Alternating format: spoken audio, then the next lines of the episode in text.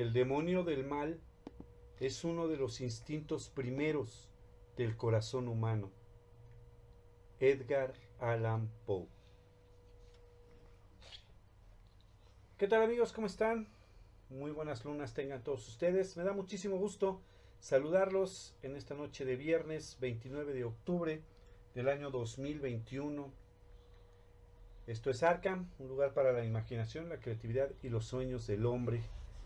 Mi nombre es Uri para todos ustedes y les doy la más cordial bienvenida a este primer programa de una serie de especiales de estos días de festejos hacia los difuntos aquí en México, Día de Muertos, Halloween en otras partes del mundo. Les doy aquí la bienvenida. También a mi compañero y amigo Humberto, ¿cómo estás? Bien, bien, estimado Uriel. De lujo, ¿eh? Aquí ya esperando todos los atascones que nos vamos a dar con los panes de muerto. Y el chocolate, ¿no? Y el chocolate. No, es más tradicional el pan de muerto. Fíjate que, eh, no, y hay una variedad. Sí, exactamente. ¿eh? Ya Tremenda, ¿eh? Con nata, sin nata. No, yo ya empecé desde hace como tres días.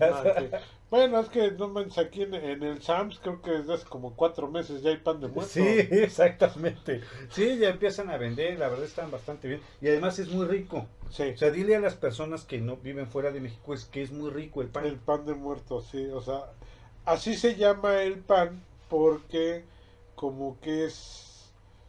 tra- trae una representación de lo que son los huesos y un cráneo hechos con pan. Pero es un pan de dulce, ¿eh? No crean que es pan de muertos porque lo hacen de muerto, ¿no? No, no, con ceniza. Se lo pero no. inventaron los narcotraficantes ahí para desaparecer gente. No, no, no, no. Es una tradición de México Y y es un pan de dulce que se le conoce como pan de muerto. Así es, y nada más se hace en esta temporada. De hecho, hay gente que espera Bueno, un año, en- en- muchos meses, tradición se hace en esta temporada. Así es. Para el SAMS está todo el año. Sí, porque lo venden todo el tiempo, ¿no? está como Liverpool que ya anda mandando Feliz Navidad de junio. Sí. Así estos güeyes del SAMS. Así es, efectivamente. Oye, fíjate que vamos a presentar a la gente que va a estar con nosotros en este primer especial de, de Día de Muertos y Terror. Tenemos por principio de cuentas a mi buen compañero y amigo longevo, Darius, ¿cómo estás? Muy buenas noches, caballeros. Humberto Uri, ¿cómo están? Está mi estimado Muy Darius. bien, mucho gusto de tenerte aquí con nosotros el Entonces, día de que, hoy. que él fue el de los que cortó el listón inaugural de la primera celebración del Día de Del Día de Muertos, sí, él estuvo ahí en, en la primera. ahí. exactamente. Eh, Estuvimos presentes. Estuvo presente, ya ves. Oye, y también quiero saludar a nuestro buen amigo Dark Knight, ¿cómo estás? ¿Qué tal, Uri, Humberto, mi querido vampiro de cabecera? ¿Cómo están? Muy bien. buenas noches. Muy buenas noches. Bien. ¿Ya, ya listos para recibir a los muertos? Ya, Sí. estamos listos. Acuérdense que este fin de semana tienen que hacer sus ofrendas. Sí, sí, sí. No, bueno, ya deben de estar hechas, ¿no? O- Sí, es que te- es, creo que son Algunos cinco ya las días, hacen, ¿no? otros las hacen un día antes. Ah, sí, o el mero día. O el mero día. Pues recordemos que es. Luego mezclan dos tradiciones. Así es. Que recordemos que es Halloween 31. Que es una, una creencia que viene de los celtas, no de los gringos. Así es. Sí, y este. Y se celebra el día 31 de octubre. Que es este domingo, Exactamente, se ha ¿No? pasado mañana. pasado mañana. Y eh, Día de Muertos, que es primero y dos, que se celebran en México. Así que aunque es. están pegadas las celebraciones por los solsticios que concuerdan, Así es. una proveniente de los celtas y otra proveniente de México, ajá, pero no son la misma cosa. ¿eh? No, son cosas diferentes. Sí. Y Entonces, es- y no limitan los gringos para que no se pongan la estrella. No, lo- uno lo inventaron los celtas y otro nosotros, ¿no? Exactamente. Así es. Bueno, no nosotros, No, no nosotros, sí, pero los lo mexicanos, decir. ¿no? En esta zona. En esta zona, así es. En esta Y zona también está con nosotros nuestro amigo César Garduño. Ah, mi estimado César, ¿cómo estás? Bien, ¿y ustedes qué tal? Pues yo ya he instalado en la cuestión de monstruos y todo para festejar, aunque en, las, en los festejos mexicanos pues no es una cuestión de monstruos, es una cuestión más espiritual. Así es. Pero pues mira, para festejar como un previo, pues está bien hasta hacer los maratones de películas de terror, que desde principios de mes pues ya ando en eso. Ah, claro. Y pues ya hasta me ando, de tanto horror, yo ya me siento también monstruo y como es fin de eh, mes, pues como ando bien bruja, sí, Pues- Eso sí. pues ando bien monstruoso también. sí, no, esto se conjuga, ¿no? Ajá. Exactamente. Exactamente. Incluso No, si sí. se quieren echar un maratón o algo así, tienen niños, todos. Bueno, pues aunque se échense los maratones del terror de los Simpsons, ¿no? Aunque sea, Pues ¿no? sí, Pero sí, sea. hay algunas este, películas que sí están bien, están padres. y- Ajá. Inclusive libros que puedes leer, ¿no? Pues todos los libros deben de poder leer, pero a menos que estén en otro idioma, como chino o algo así, allí no los puedo leer. Sí, nada más, nada más ves los monitos. Nada más veo los dibujitos Exactamente. Y, este, y no los puedo leer. Pero Oye. sí, exactamente. Si oyen que, que chorrea algún líquido aquí es, es el chocolate abuelita que tenemos aquí con nuestro pan de muerto. Ah, sí está bueno. Y que Con piquete o sin piquete, confiesen. No, No, no, si sin piquete, no, fíjate. sí, no, no, Ahí sí pero no. acá el, el- el Uriel se pone a sopear su, este, Ah, su pan sí, de sí, muerto. Es que es lo mejor que puede haber el pan Pues de si muerto con escuchan así un ruido raro, pues ha de ser ese. el Somos chocolate nosotros. abuelita, sí. así es. Oye, pues vamos a empezar rápidamente con las efemérides del primero al 15 de noviembre. Este, rápidamente para entrar ya de lleno a esto que es el terror de Día de Muertos. Pues el primero de noviembre, justamente, que es el día lunes, se celebra Todos Santos aquí en, en México. Es el día de Todos Santos. En esta fecha se venera a todos los santos que no tienen una fiesta propia en el calendario litúrgico. Ajá, Entonces por eso que es Todos Santos. Y el 2 de noviembre, que es el próximo martes, se celebra el Día de los Fieles Difuntos o Día de Muertos. Ajá, o, o como lo, muchas veces lo dicen aquí en este, bueno, corríjanme si estoy mal, pero luego lo ponen que el día de todos los santos o, o de los o de los fallecidos pequeños, ¿no? sí, O sea, los de niños. los niños. Ajá, así es.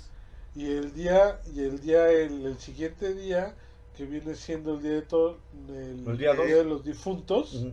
De El los de de los los fieles grandes. fieles difuntos es de los fallecidos grandes. Así es. Así es. Sí, también eh, tiene, tenemos esa como costumbre aquí. Ah, Se Exactamente. dice que es de los niños el día primero, que es cuando aquí salen a pedir calaverita a los niños. Pues a ver ahorita que la pandemia qué tal está, ¿no? Sí, pues a ver. Pues bueno. Oye, pues fíjate que el día 3 de noviembre, pero de 1976, se, eh, eh, se estrena una película, fue la primera adaptación de una obra eh, magistral del se- del señor Stephen King. Estoy hablando de Carrie. Ah, pues fue hasta fue su primer hitazo, ¿no? Sí, de hecho. Además fue dirigida por Ryan De Palma y protagonizada por Sissy Spacek. Sí, fíjate que el libro de Carrie es Sí. todo un caso, ¿eh? Sí, Eh, ahí, ahí, pues no cabe duda que aunque uno piense lo contrario, el destino pues, como que sí existe y te tiene planeadas cosas, ¿no? claro. Porque el libro de Carrie, Stephen King no le gustó lo que estaba escribiendo y ya lo había tirado a la basura. Y la que lo ¿A mandó al, a Ajá, la, fue su esposa, al- creo. fue su esposa, exactamente. Se la mandó al publi- al, a la casa de, de- Al editor. de- exactamente, al editor. Entonces, este, gracias amigo, gracias. Entonces, este, ya Stephen King se enteró de que les había gustado mucho y que lo iban a publicar y que iba a ganar por primera vez dinero eh, por una publicación, porque le hablaron por teléfono, porque él ni cuenta se había dado que, que ya no estaba el manuscrito en la, en la basura, La ¿no? basura, sí. Entonces, pues ya estaba, ahora sí que ya estaba escrito de que, de que Stephen King iba a ser uno de los escritores de, De terror. de horror y ficción, porque también ha escrito otras cosas, Sí, claro. eh, de los más importantes del siglo XX y XXI, ¿no? Así, Sí, es. así es. Fíjate, sí, eso fue en 1976, fue la primera adaptación. Y bueno, pues también el día 3 de noviembre, pero del año de 1954, se estrena la primera película de una serie de películas eh, a nivel de todos, en acción viva, de animación, de anime, de un personaje, pues de uno de los monstruos más Icónicos, de la historia, o claro. representativos de los japoneses. de los japoneses. Estoy hablando de Godzilla. De Goshira. Goshira. Goshira. 1954, dirigida por Inoshiro Oda y Terry Morse. Eh, buena la película, bastante chafona por el tiempo. Visualmente se ve Sí, no, bastante pues chafa. era así como, como los enemigos de Ultraman, ¿no? O sea, todo Sí. de cartón. y-. Sí, exacto. No se veía hasta el tubo del gas de, de la boca de Godzilla, ¿no? Pero está bastante buena. O y sea, el es buena. encendedor abría la boca y daba el chispazo. El ¿no? chispazo para que se pudiera ahí ver eso, ¿no? Pero, Pero bueno, ya, ya. está bien, está buena la Siempre película. así, fíjate que es curioso, ¿no? Como todos empiezan a agarrar su estilo de cine. Así es. Porque fíjate que los japoneses, siempre los monstruos que, que miden más de un edificio de 50 pisos, desmadran Japón. Sí. ¿Quién Sí. ya cuántas veces lo Ajá, los, reconstruyeron? los chinos, cuando pelean, todos vuelan. Todos vuelan. Todos vuelan. No importa si vuelas para dar una patada o porque recibiste una patada. Exacto, pero, Pero todos, todos vuelan y caen en los árboles y se sostienen de, de la hoja de una rosa. O sea, son bien chingones para eso, Para ¿no? que veas. Ajá, lo- los gringos, los gringos que son los que hacen desmadre en todo el mundo, son los que siempre salvan al planeta. Como debe De ser. lo que sea, ¿eh? Principalmente en guerras. ¿No? Sí, y bueno, los aquí- mexicanos, no, mexicanos somos un desmadre. Ya, ya sigamos No, ¿cómo con el- no? ¿Cómo no? O sea, ahí tienes a los luchadores luchando contra Frankenstein y Drácula. Ah, no, no, sí, por eso las digo que es que aquí sí tenemos como que más di- diversificación Ah, eso sí. de Ajá, sí, películas, como o que ya sea, se expandió más. Si te vas al cine, al cine anterior, con lo que nos veían, por ejemplo, en Sudamérica y todo eso, o sea, pre- creían que todos los mexicanos andábamos con pistola, ¿no? Tú sí. Y no, no veas feo. No, no, es, es neta. Eso es neta. Anécdotas que me han contado. eh, había partes en, en Brasil, en Perú, todo eso, que, que a los mexicanos les tenían miedo. Porque decía, tú llévales la contraria a un mexicano, va a sacar la pistola y ahí mismo te va a dar dos tiros. Pero fíjate que somos expertos en, en cuestiones que tienen que ver con estos días porque todo el cine mexicano es de miedo. Sí. Sí, así es. Muchos y Entonces, además muchas sí, sí, cosas, sí, sí. este, es- Muy, es- películas muy buenas. sí, Muy buenas en, en el cine. Que, que incluso hicieron ya el, el remake. el remake. Ajá, no, no encontraba la palabra. El remake Y horribles, ¿eh? Horribles. del nabo. Pero pues bueno, ya, principalmente ya. Pero fíjate que ya en serio, yo creo que lo que caracteriza a, a los mexicanos en el sentido del cine es que somos los galanes eh, guapos y simpáticos, ¿eh? Y casi siempre nos quedamos con la chava. Eso sí. Con, Bueno, las, eso sí es cierto, ¿eh? con las viejas siempre terminamos con la vieja. Sí, sí, sí. No importa cómo, pero siempre. Y también las- es como hasta el, en las el estigma películas de los charro, gringos. ¿no? Sí, Así es. hasta en las películas de los gringos. Fíjate que eso lo voy a hablar rápidamente. Eh, alguna vez en conferencias lo he escuchado, pero es cierto. O sea, tú analiza y dice, México tiene una cultura tan fuerte y tan influyente a nivel mundial Sí. que los gringos que son potencia económica y potencia mundial, tarde o temprano los vamos a absorber. Porque la cultura gringa es muy pobre realmente. Son buenos Haciendo otras cosas. monetariamente hablando. No, Sí, así es. monetariamente hablando es un país muy poderoso, muy rico. Pero culturalmente hablando es un país muy pobre. Y Sí, lo la, que pasa es que y la cultura- que, sí, que la, los, que los gringos pues, son complementos de muchas este, culturas y Sí. la cultura que estaba, que residía en, en esos lugares, ellos se encargaron de de darle destruirlos. torre. Sí, exactamente.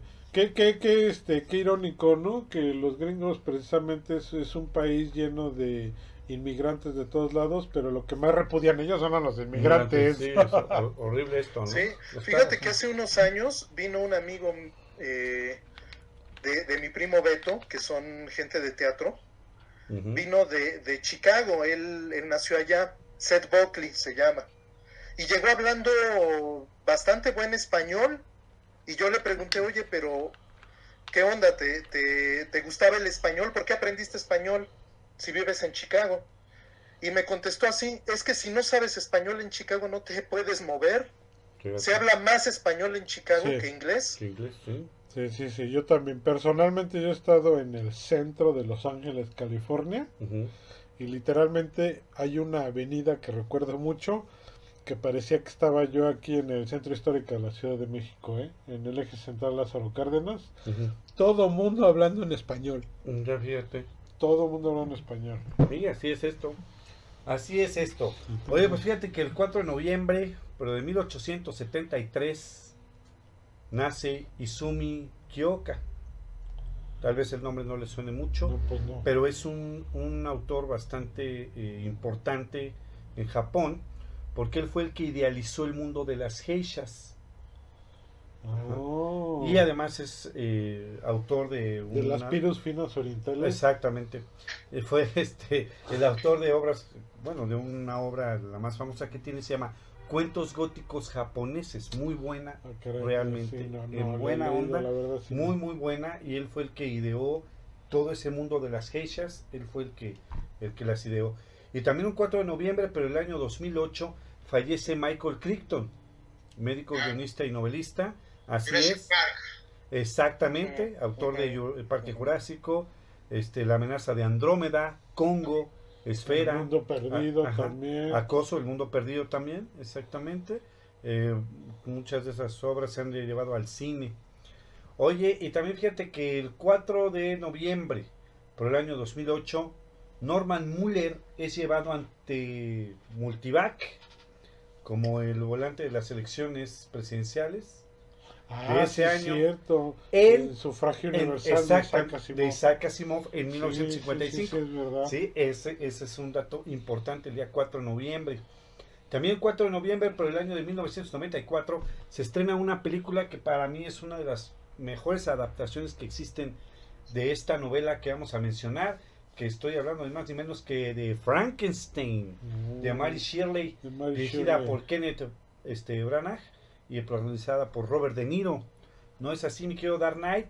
Sí, fíjate que es una de las eh, de las mejores adapta- adaptaciones de la novela de Mary Shelley. Así es. Debo, debo decir que la, la actuación de Kenneth Branagh como Victor Frankenstein y este Robert De Niro como el monstruo, Ajá.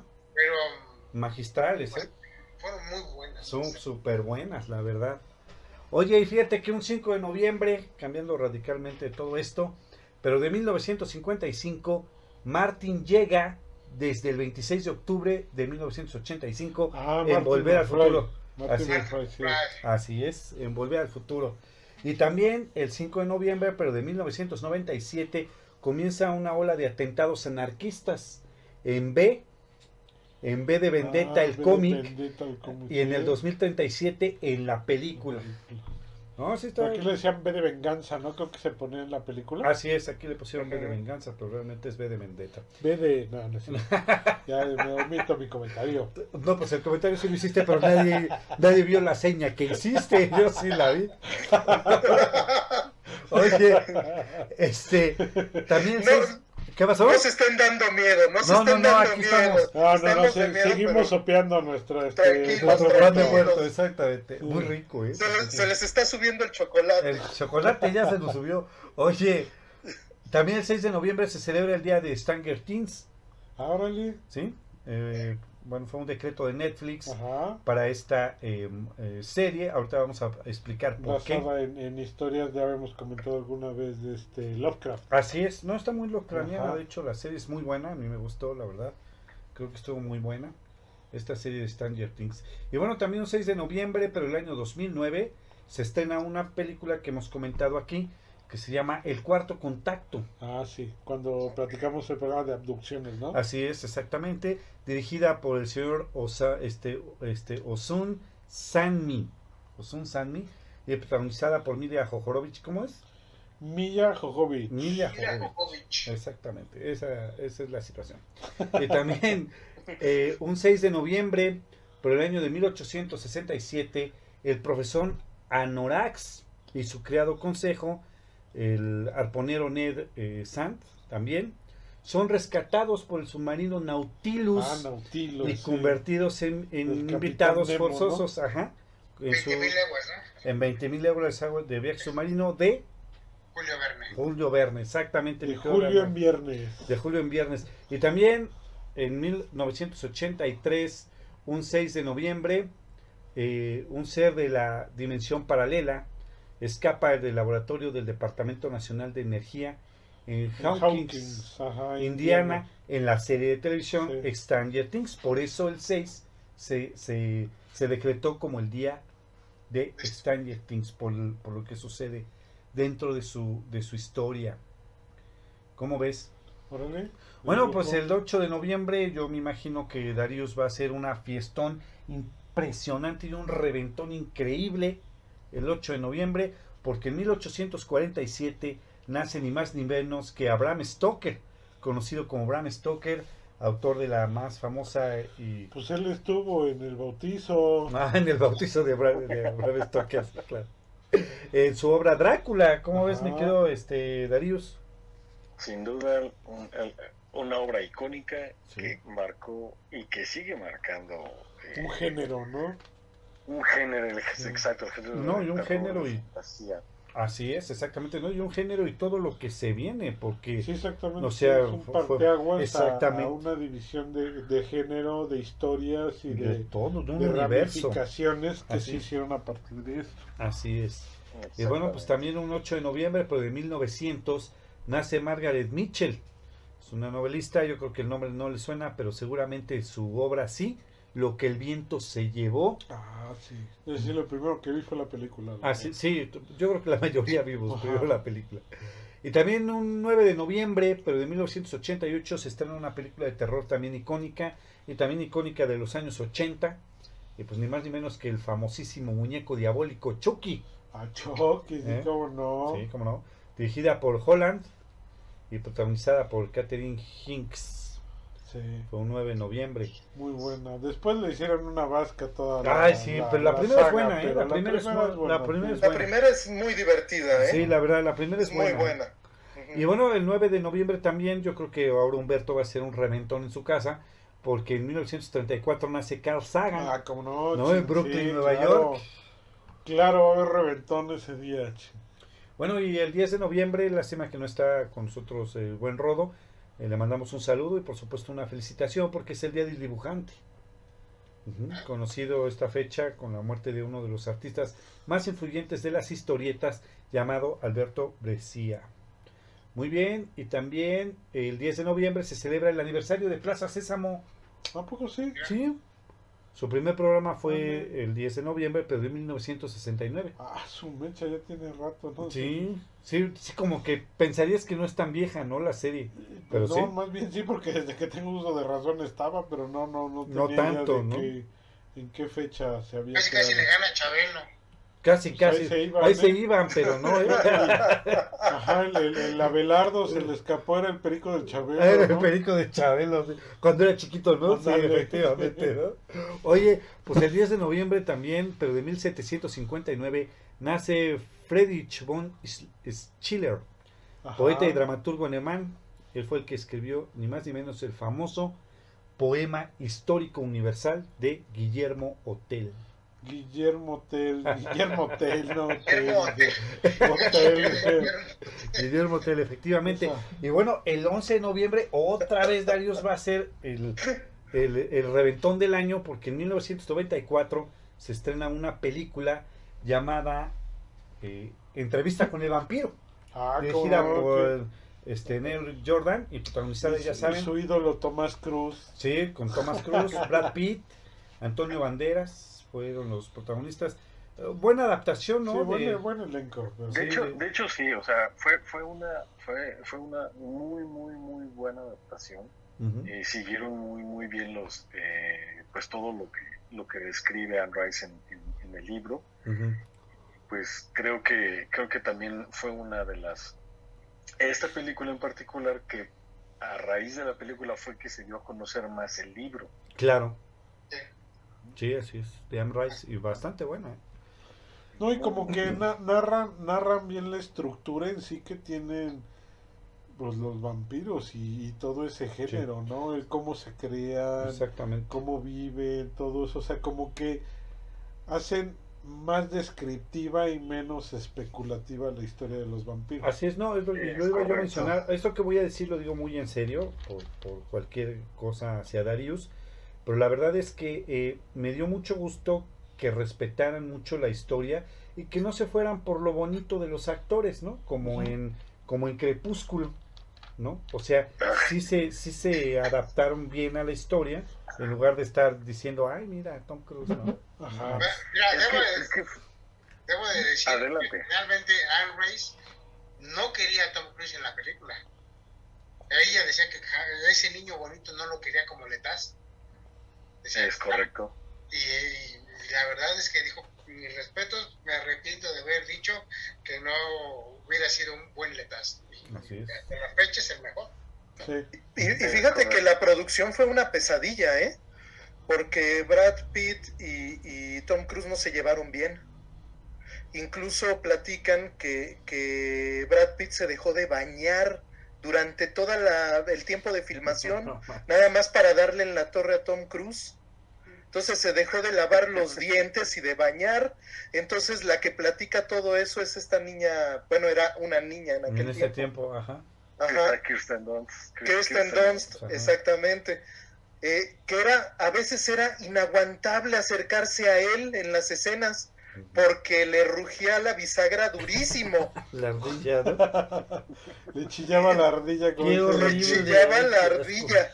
Y era nada más simple y sencillamente porque no le gustó, no le gustaron la forma de conducirse de, de Tom Cruise, porque Tom Tom Cruise. Cruise llegó con aires de estrella y quiso tratar a todo mundo inferior, y él no le gustó. No le gustó. claro, Entonces, para claro. desquitarse de él, sin Órale. echarle una bronca así de que, pues aquí a la vuelta, si quieres, ahorita a la salida nos, nos arreglamos, ¿no? Ah, No, claro. sin llegar a los casos, su forma de, de, de molestarlo a él durante la filmación fue dejarse de bañar. Fíjate. Buena técnica, ¿no? Pero no man, yo creo que aparte de dejarse de bañar se iba a correr. Ay, no, todas las. Para estar bien cuajado. Pues mira.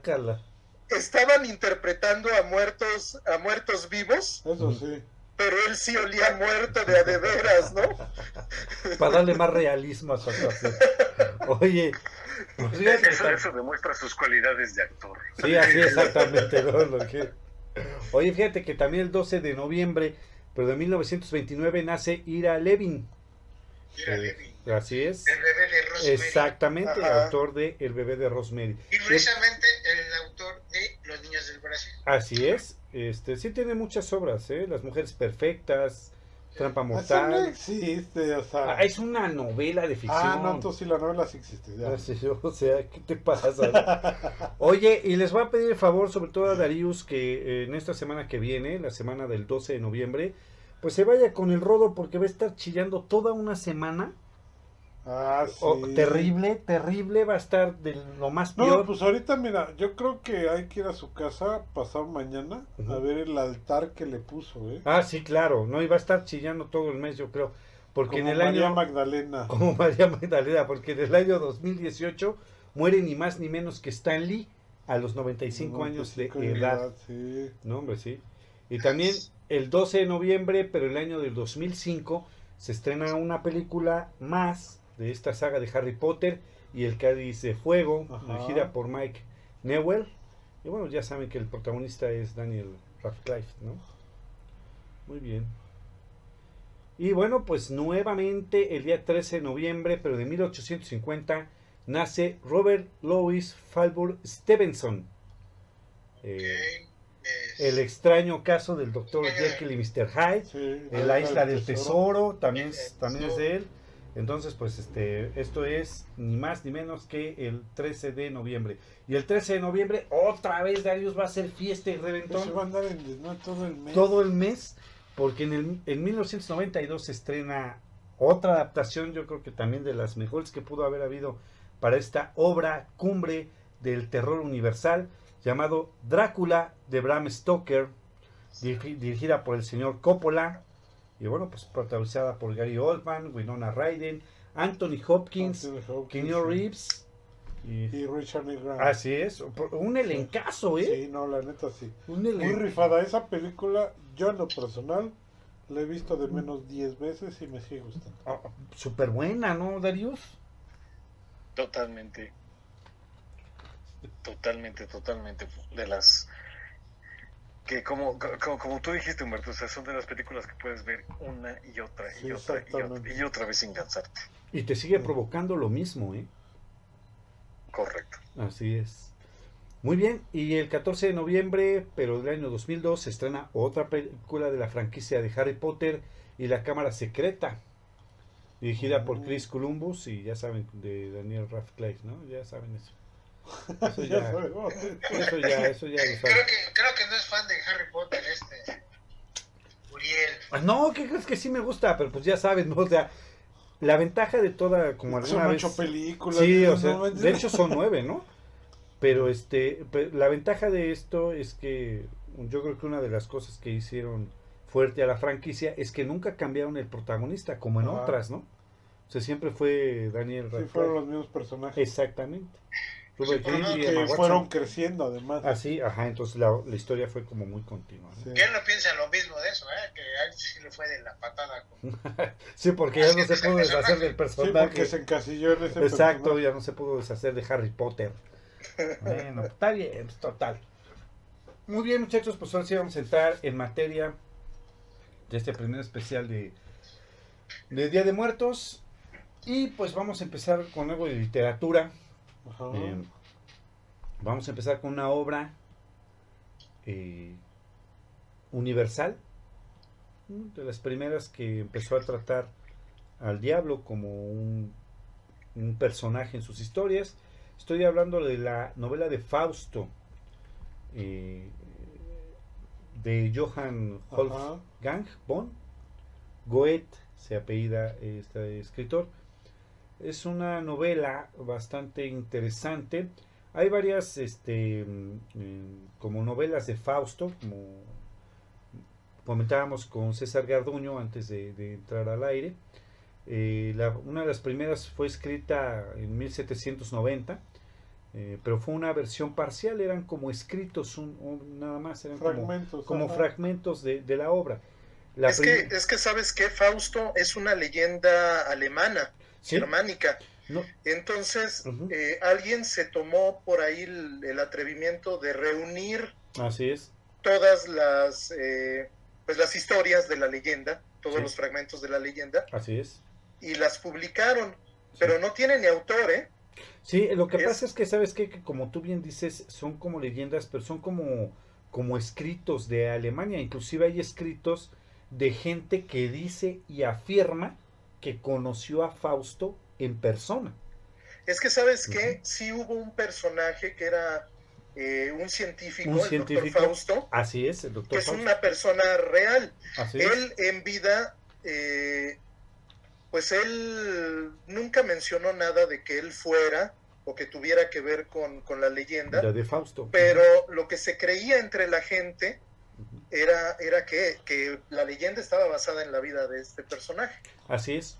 ¿Y Sí, si sí. le vende su alma al diablo? Sí, se supone que hace un trato con el diablo. De hecho, esta gente Por que una dice... rosquilla como por una- y no se la acabó. Ah, no, no es cierto.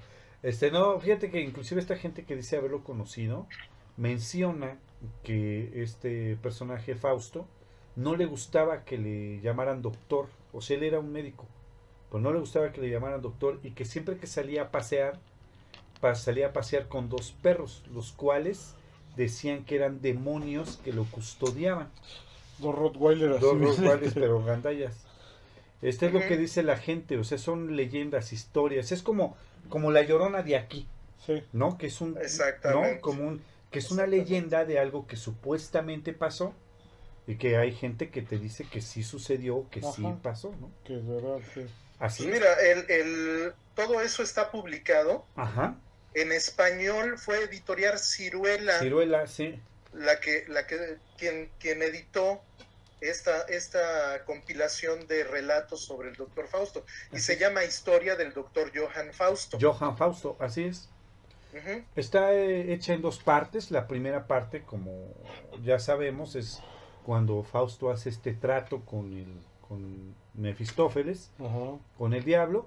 Y la segunda parte se ubica más a la, a la psicología social de, de lo que acarrió todo esto que él, del pacto que él hizo. ¿no? Ajá. Está bastante interesante, es un escrito muy al estilo de la Celestina.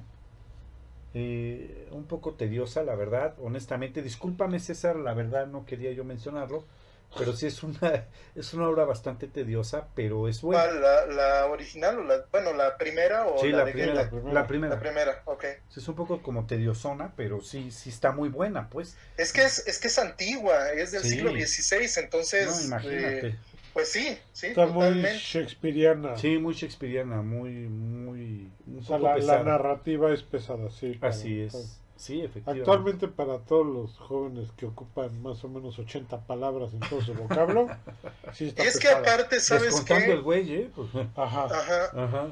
es que aparte de todo no está planeada como novela. No, es como un poema.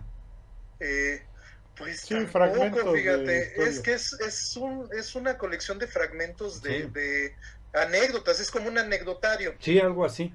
Entonces, eh, sí, sí es. En realidad, eh, eh, lees este material si te enamoraste de Fausto por la novela de Goethe. Así es. Ajá, sí, sí, sí. Tienes toda la razón ahí. Te doy toda la razón absoluta. Y pues bueno, si, si les gusta eh, empezar a leer algo sobre demonios y, y diablos en la literatura, bueno, pues es una es bueno para, em- Fausto, para empezar. Fausto apariciones. fue de las primeras apariciones, exactamente. Y de ahí pues ya nos vamos a una historia de terror que hemos mencionado aquí muchísimas ocasiones.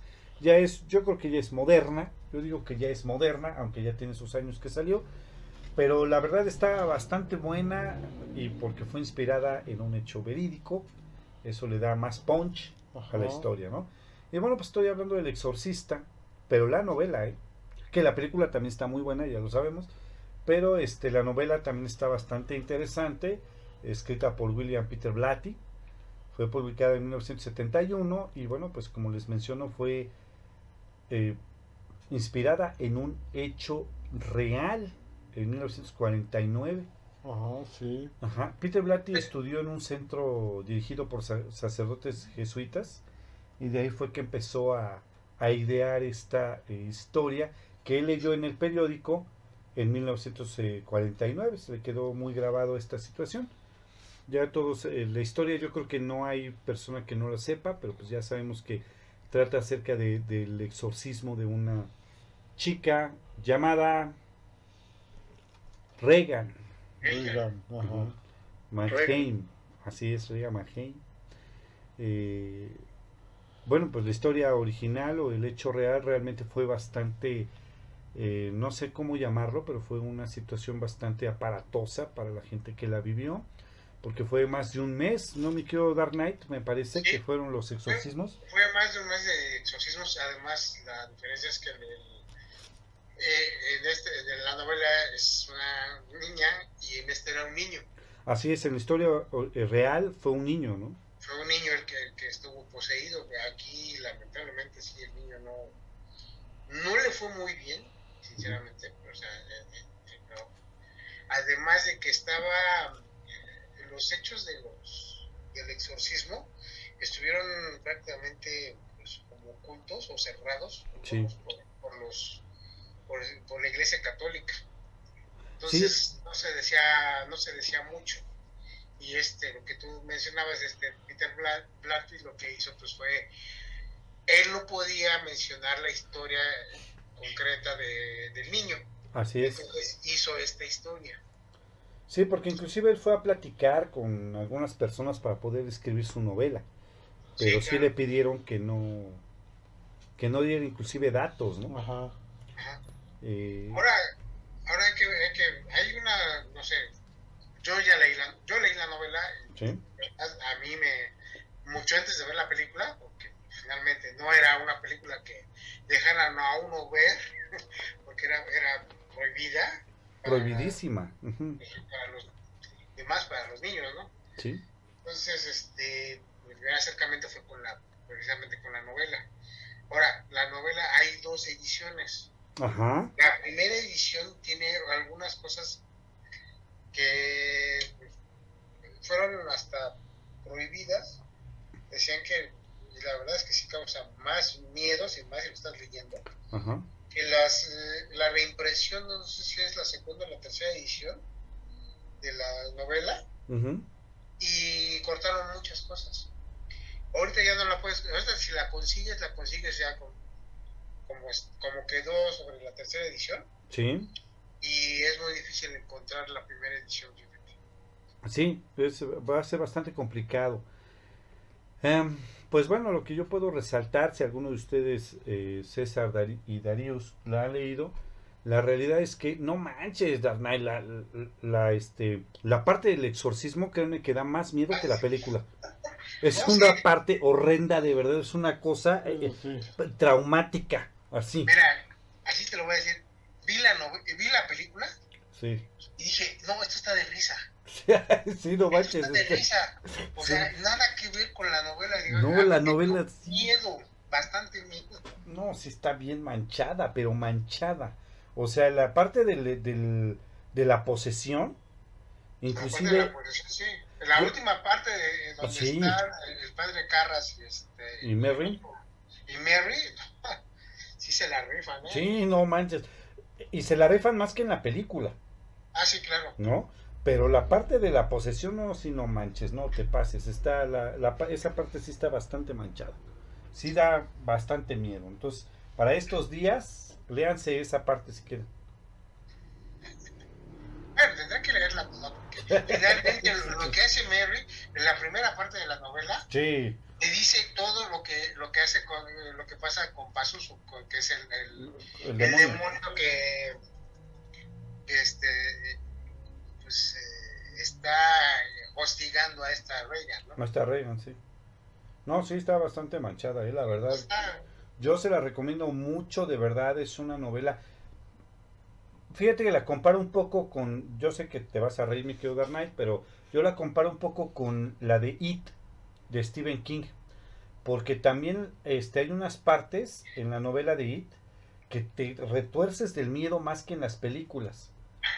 Bueno, sí, bueno, ahí sí totalmente, si ya vamos a hablar de It, o sea, la, la novela como tal es totalmente diferente a todo lo Sí, que hemos película, visto eh, en, tanto en las nuevas en las nuevas versiones como en la serie de, de televisión de los principios de los noventas aunque no voy a, a demeritar o sea las tanto la serie de, para televisión como las películas son buenas Así es, pero no hay nada nada comparable como leer con el libro. Sí. La novela está bastante manchada, entonces la comparo un poco porque las dos son de las novelas, yo creo que las, es- las estoy leyendo y si me agarro tantito la noche, ¿sabes qué? Ciérralo y léelo de día. Porque la verdad sí está bastante manchada el- el- la narrativa. Pero La narrativa es que este, Larry hace, o sea, lo que hizo de investigación y cómo lo plasmó en la novela es realmente, sí, bastante tenebroso. Sí, está bastante, bastante gacho. Bueno, les vamos a recordar, de, de acuerdo que en el 73, cuando se estrenó la película, pues hubo algo masivo ahí que decían que este, gente desmayada, gente que no aguantaba vomitada, otros hasta decían que había gente que había muerto de infartos en la película. Sí, inclusive abortos, ¿no? Decían. Pues, Estaba bastante, sí, es que sí estuvo bastante fuerte, chamacos. y eso fue lo que llamaba mucho la atención ¿no? en, esos, en esos momentos. En esos momentos sí fue como muy fuerte. Digo, a lo mejor ahorita la vemos y pues ya no es tanto, ¿no? Pues Sí. es que fue la primera de su tipo, ¿no? Sí, no manches. No había nada parecido en aquel tiempo, ¿no? No. Era la primera vez que se veía ese tema de esa manera. Eh, Exactamente, en el, en el cine. Bueno, sí, sí, pues. exactamente. Un exorcismo como tal, sí. Sí, exactamente. No, sí estaba bastante manchada. Muy bien, y ahora vamos a mencionar una eh, novela que a mí también me parece que es una novela histórica, realmente marca un parteaguas, como bien dijo Humberto hace un momento, y además es el inicio de un universo extremadamente infinito con el personaje. Y estoy hablando de Drácula, ¿sí? de Bram Stoker, eh, publicada en 1897. Y pues bueno, es un personaje, una criatura eh, que vino a marcar el punto de partida de verdaderamente toda una vereda y un camino interminable para el personaje, para el universo y para la creación del terror. ¿No es así, mi querido Darius? News. Ya se durmió. Es que se fue a tomar su, su, Su- sus gárgaras sangrita de- de la noche. Fue su sangrita de la noche. Ah, pues a lo mejor fue a cenar, ¿verdad? Sí, Puede ser. su sangrita viuda de García. Exacto. Sí, efectivamente. Bueno, pero pues sí, es lo que comentábamos hace un momento, ¿no? O sea, realmente eh, fue una novela que, bueno, no es la primera novela de vampiros. No, Ya hemos eh, mencionado que se publicó antes este Vampiro de este, ay, ¿cómo se llama? y película estuvo la de Nosferatu. Ah, sí, pero ese- esa sí fue inspirada en Drácula. Ajá. No le sí, pudieron sí. poner este el nombre porque la familia de Bram Stoker no, no permitió, no se dio los derechos de este del, de, ahora sí que del nombre para que se pudieran ocupar. Entonces, este, eso fue lo que sucedió en ese momento. Pero este, pero Nosferatu sí fue eh, Ya inspirado ya en Drácula. inspirado, claro que sí. Ahora lee. ¿No? O este, mi querido Dark Knight, ¿estoy en lo correcto no? Estás en lo correcto, precisamente. El conde eh, se llamaba el conde Orlok, el de Nosferatu, Ah, que es prácticamente la. Es Drácula al revés, algo así. Sí, porque tuvieron que cambiarle los nombres al- a la película y a los personajes por cuestiones de copyright, Sí, efectivamente. porque, porque los derechos no los pudo conseguir eh, Murnau. Entonces, por lo mismo hubo ese cambio, pero en realidad, pues sí está, está basada en, en Drácula. Digamos que es el primer Drácula del cine. Sí, así es. Y- y Pero fíjate que- Y definitivamente es una... Es una cre- creo que, o sea, a pesar de ser de cine mudo, sí, sí, sí te impacta, o sea, sí te, sí te lleva o te envuelve en esa atmósfera de, de, de- de terror, de misterio, de, de, de- de qué demonios va a pasar. Sí, efectivamente. Y fíjate que curiosamente de las primeras, aunque no son necesariamente novelas, la primera sobre todo, es un poema nada más, los primeros indicios ya de vampirismo no son en hombres, son en mujeres en la literatura. De hecho, sí, sí, porque el, el concepto al principio se manejaba la mujer era como.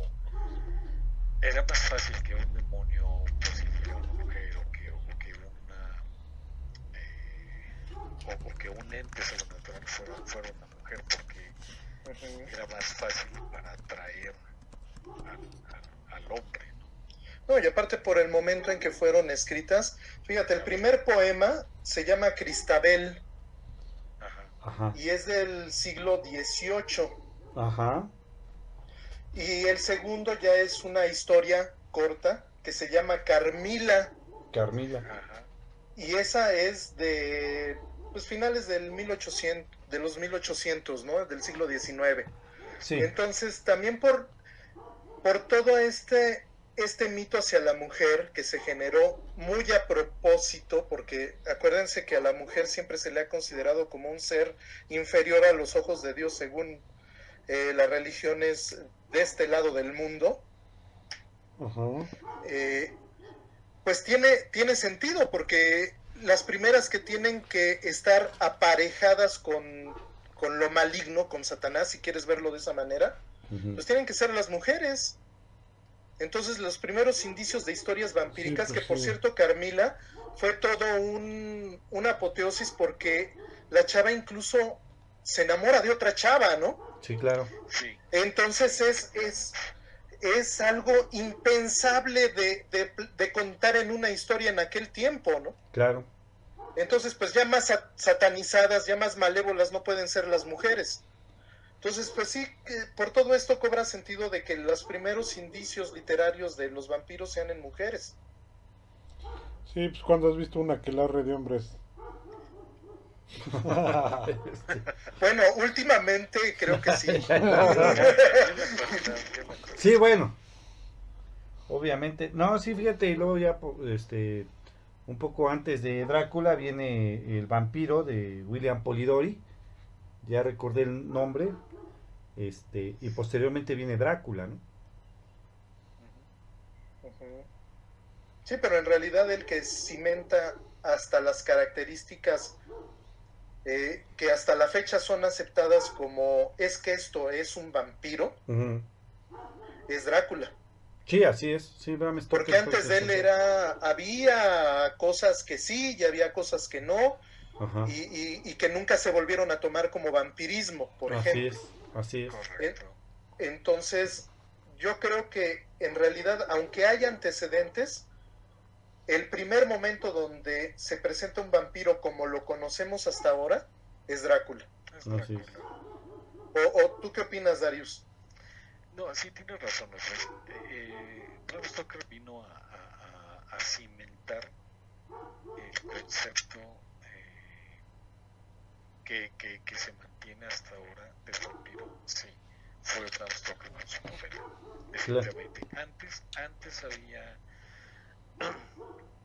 eh, digamos que lo que hizo Bram Stoker fue tomar todos los. los los, eh, las cualidades del folclore de, de la época para entonces decir, bueno, sabes que hoy pongo, pongo esta característica, quito este defecto, quito esta característica y mejor lo dejo de esta forma y ya el personaje, el vampiro va a trascender, va, va, a tomarse como, como base para, para, para el ser sobre, para describir al ser sobrenatural.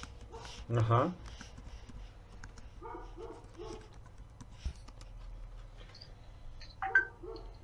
Pues sí, mira, fíjate lo que la situación, o sea, fue, fue tan importante esta situación que, como bien dijo César Garduño, marca una pauta. Y de ahí empieza eh, un mito y es el inicio de un universo, pero tremendamente amplio. Hablando de literatura, de películas, de todo absolutamente, se abre un, un universo impresionante. Y, tomando en cuenta también que cuando Bram Stoker crea su, eh, eh, escribe su él, no tenía idea de que, de que iba a, trascender tanto, tanto tiempo. O sea, que iba a ser, que iba a marcar, como bien lo dijiste, la pauta para, para un sinfín de, de, de historias, de libros, de, de historietas, de películas, de, de incluso hasta, Sí, claro. hasta música. Sí, sí, sí. Efectivamente. Muy bien. Fíjate que ahorita hablando de Drácula, yo eh, el año pasado, en algún momento yo les recomendé un, un, un libro Sí. que es- se, se trata de Drácula, el origen. Ajá. Es como la precuela de, de lo que de lo que fue Drácula. Pero aquí se narra la historia de Bram Stoker cuando, desde niño hasta su juventud y cómo la nana que ella te- que él tenía ahí, que él tenía de que Bram Stoker ahí en la novela es un niño muy enfermizo. Ajá. Entonces, y aquí es de cómo se dio el, el origen de que Bram Stoker hizo esa novela. Pero la novela está tan bien, tan bien este, narrada, que aquí también da, te da miedo, o sea, se, se la recomiendo ampli- ampliamente. Sí. Este, y además esta novela está autorizada por los la familia Stoker. Porque hay manuscritos que sacaron para hacer esta novela. Entonces, eh, Stoker y J.D. Barker, que son los que son los autores, Ajá. revelan muchas cosas sobre Bram Stoker y sobre esa nana, que digo, no, no les podría yo adelantar, no quisiera ni spoilearles nada, porque la verdad es que la novela empieza exactamente con un con una situación que tiene Bram Stoker en una cabaña donde está encerrado Sí. y está este está sufriendo un ataque de algo en específico. Y ahí es cuando empieza la narración de la novela. De la novela. Fíjate, está interesante, ¿no? Está muy, está muy interesante, la, se las recomiendo obviamente. eh, La, la editorial está es Planeta Sí. y se llama Drácula, el origen. El origen. Sí, es, del, eh, es del 2019 precisamente. Sí, no tiene mucho. No, no tiene mucho. No tiene mucho que salió. Y, y hay otra, hay otras, fíjate que otras historias de vampiros así como tal que está también muy buena. Es la de la historiadora. Ajá. No sé si la han, eh, escuchado. Es una, eh, una autora rusa, es Elizabeth Kostova. Ok. Y se publicó en el 2005. Y también hizo una, una investigación sobre todo esto muy a detalle. O sea, para hacer la, la narrativa que hizo, ella tuvo que investigar muchas cosas sobre Drácula. Aquí trata sobre un libro que, que viene desde tiempos, ahora sí que desde, desde Drácula, sí. que va heredando eh, familia, pero cada, cada que alguien quiere investigar sobre ese libro, empiezan a, a, desaparecer o a pasar cosas bastante macabras. Órale. Es muy buen libro, ¿eh? En verdad. Esos dos libros, que son, vamos, lo más moderno que hay, sobre vampiros y sobre Drácula. Sobre Drácula en, en Sobre sí. Drácula en, específico, son muy buenos. Así es. Muy bien. Y pues fíjate que vamos a comentar ahorita otro, mm, pues no sé, otra criatura también histórica de la literatura universal. Eh, yo creo que yo creo que sí es el segundo lugar después de Drácula. Yo creo que es el más famoso. Estoy hablando de Frankenstein, el moderno Prometeo No pues que es así chiqui Drácula. de, de Mary Shirley. Pues aquí en México a lo mejor sí, ¿no? Pero hasta ahí llegó. Eh, esta es una obra eh, que realmente nos narra la historia. No sé en qué momento, mi querido Darius, mi querido Dark Knight, César, en qué punto Frankenstein se convierte en un monstruo maligno. Porque realmente en la novela no es como malo, ¿eh? No, de hecho, de hecho, eh, creo que es eh, el- el- el- lo, lo malo o, o el concepto de malo lo dan los eh, pues la gente, o sea, porque él, él realmente fue creado y no te- no sabía nada, o sea, él, él, él le parecía extraño, bueno, ¿por qué, por qué me quieren atacar? ¿Por qué me están pegando? ¿Por qué? Y lo es defenderse. O sea, defenderse. Sí, exacto, como que le, le dan la... Como bien dice Darius, el aspecto de malo se lo da la gente. Así es. Sí, porque, él Porque él realmente incluso no- comete, comete errores, pero porque, sobre todo, muy al principio, es como un bebé que acaba de nacer, pero tiene un cuerpo fuerte y, y sobrehumano, digamos, ¿no? Con la fuerza sobrehumana. Claro. Entonces hay cosas que él realiza simplemente porque no sabe lo que va a suceder. Sí. Entonces, entonces eh, puede- podría parecer que, que es malo inherentemente, ¿no? Claro.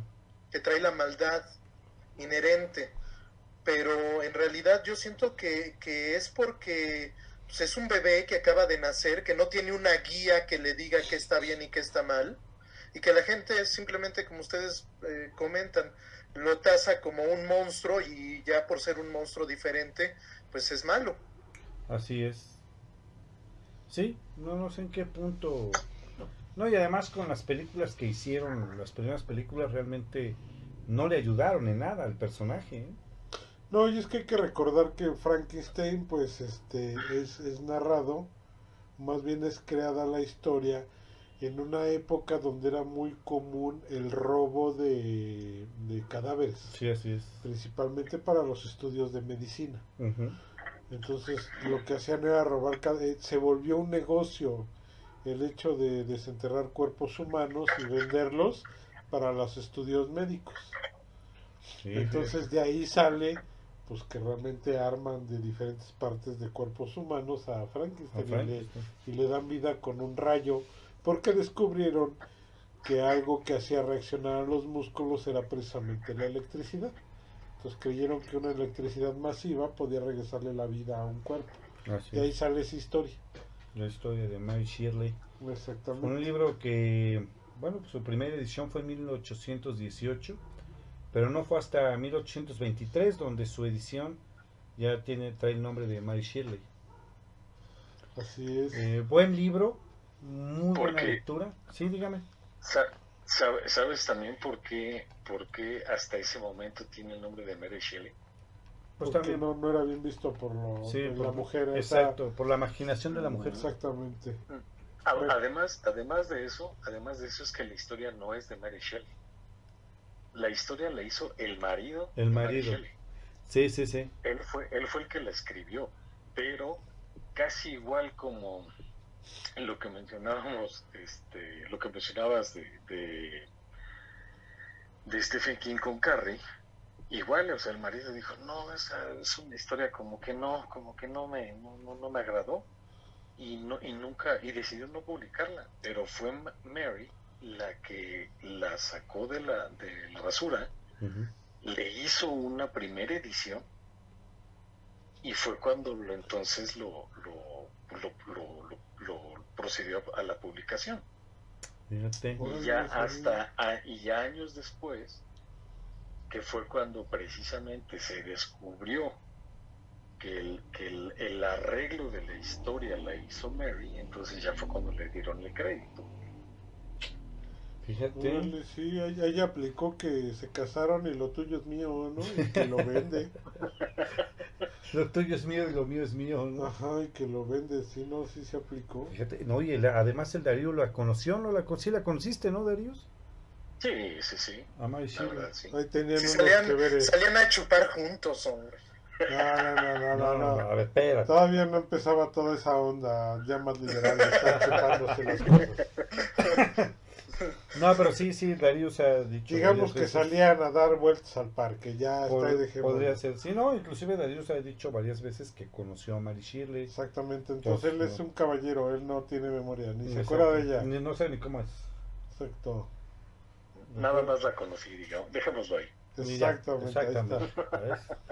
Oigan, y fíjense que ahora vamos a mencionar a otro. Yo, yo no sé por qué esta marginación hacia las criaturas eh, eh, monstruosas, pero yo este personaje que voy a... Halloween. Ah, perdón. No, pero este Bueno, personaje casi. que voy a mencionar, yo lo pondría también en un top 10 de los eh, de los monstruos conocidos. sí, más, más conocidos de la literatura realmente, Ajá. ¿no? Como es Drácula, como es Frankenstein. Y bueno, pues estoy hablando de El jinete sin cabeza, Ah, esta ¿cómo historia de? Sleepy Hollow. Washington Irving. Así es. Washington Irving fue el que lo escribió. Un personaje. Y no, y además la, ver- la novela también está de una manera escrita y narrada bastante bien. Y sí llega a darte Ajá. ese, esa emoción de, de horror. Porque el jinete va cortando cabezas. Sí. Entonces realmente sí, o sea, es, es buena novela y además te provoca ese terror, aunque es una novela también más o menos romántica, pero, pero sí te provoca acá el chispazo de no manches, ¿cómo crees, no? Sí, exactamente. Así es, esta historia, bueno, pues fue en 1820, pero la historia de Sleepy Hollow se eh, desarrolla en 1784, Ujú, a los alrededores de, de Nueva York, las afueras de Nueva York. Sí, incluso hicieron una película bastante aceptable. Sí, como no, eh, con Johnny Depp, sí, ¿no? Exactamente. Sí, está muy buena. que recordemos que este personaje anda buscando su cabeza y ahí eh, digo una de las partes centrales de la película es de que una persona en especial tiene la cabeza del jinete y con eso lo puede controlar Lo controla, sí, sí es. No, pues, no, pero la película está bastante bien. eh, la ambientación, el aire que se le da a la película está bastante. Pues es que es, es, es la visión de Tim Burton. Así es, es lo que oía Entonces, eh, creo que creo que no podía haber habido mejor director para ese tema, Sí, así para, es. para hacer Sleepy Hollow. Así es. Entonces, eh, todo, todo, hasta la producción, tú ves a, la gente de la villa, cómo los presentan, y Sí. todos se complementan, por ejemplo, ¿no? Así es. Entonces sí es una película muy interesante. Sí, está muy buena. La novela también está muy buena. Léanla, por favor. Cristina estoy- Ricci también está interesante. ah es así eh Sí. No, yo estoy esperando a ver cuándo Darío se avienta a hacer el, el- el crossover Drácula contra el jinete sin cabeza, porque no le va a chupar el cuello, entonces creo que se podrá interesante. bueno depende de qué cuello de- esto está bien da- Sí. ¿no? O sea, Sí, yo ya digo, pasó. ¿no? Yo, yo puedo Ahí, decir. ahí ahí sería más bien, más bien este, entonces digo, ya no, no se le puede beber la sangre, pues entonces pues, ahí, la energía o a ver qué. Eso sí. Sí, bueno, No, podría ser, ¿no? Fuerza, ¿no? Pues nada más- Fuerza. Nada más lo cuelgas de, las, de los pies. Y Lo listo. cuelgas de los pies y abres la boca y ya. Ah, fíjate, está, está, está chido, ¿no? Sí, no, no, pues su teoría de César es de que, de, de, de que algo le tiene que chupar, le tiene que chupar algo. No, es perfecto. Hablamos de la sangre. De- Sí, no, sí, por sí, eso. no, pues, ¿ustedes de qué están hablando? Pero por ejemplo, el jinete sin cabeza es casi casi un zombie que no tiene sangre. Entonces estaría interesante el tirito entre el jinete sin cabeza El tirito. y, y Drácula. Bien coloquial el viene. Mientras, mientras no vaya a ser como Freddy contra Jason, que más bien es como el, el coyote contra el correcamino. Ándale, ¿no? No, es que fíjate, vu- vuelvo al, al mismo punto. La película sí está bastante eficiente, pero el cómic sí está bueno. Entonces yo, pues se lo encargamos a Rodo, ¿no, Darius? Pues estaría bien, igual que él puede aventarse una, una historia así. Que, le- que, la, que la dibuje y luego ya que la Y, publique, y ¿no? le ponemos un argumento y la publicamos. como Va, me parece muy bien. Oye, pues fíjate que después de esto vamos a hablar un poquito acerca de una enfermera que no es la planchada, pues ya te ya te Ah, conozco sí, cómo ¿verdad? eres, y ahí vas para allá. Este, Hola, enfermera. era así es, los Animaniacs, ¿no? Hola, enfermera. Oye, este es una enfermera monstruo. Bueno, es un monstruo que se Que Que sí, toma- enfermera. Ah, Así que no, que toma la forma de mujer y se Ah, hace ya, enfermera. No, en una novela del señor Stephen King. Estoy hablando de Annie Wickes. Annie Wilkes. Así es. Misery. Misery, la novela de Misery. ¿Cómo ves esta situación, mi querido Dark Knight? Fíjate que ese, es- ese tenor que, que maneja ahí King es lo obsesivo que puede ser el ser humano por algo, ¿no? O sea, la, la obsesión que tienen en este caso esta mujer por su autor favorito de novelas y que este mágicamente, bueno, por azares del destino, le haya llegado a este cuadro por medio de de un accidente que tuvo en carretera. Sí, así es.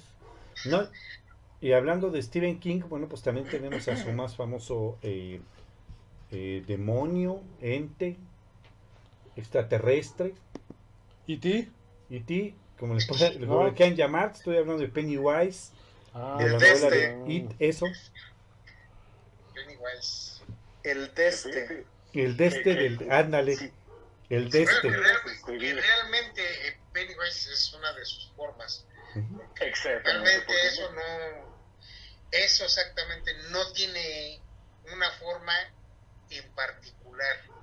Dark Exacto. Knight, Dark Knight, si tú pudieras definir lo que es Eso. Pennywise o lo que es eso, ¿cómo lo podrías definir? Yo creo que ya lo hizo César, el de este, des- ¿De la de esa?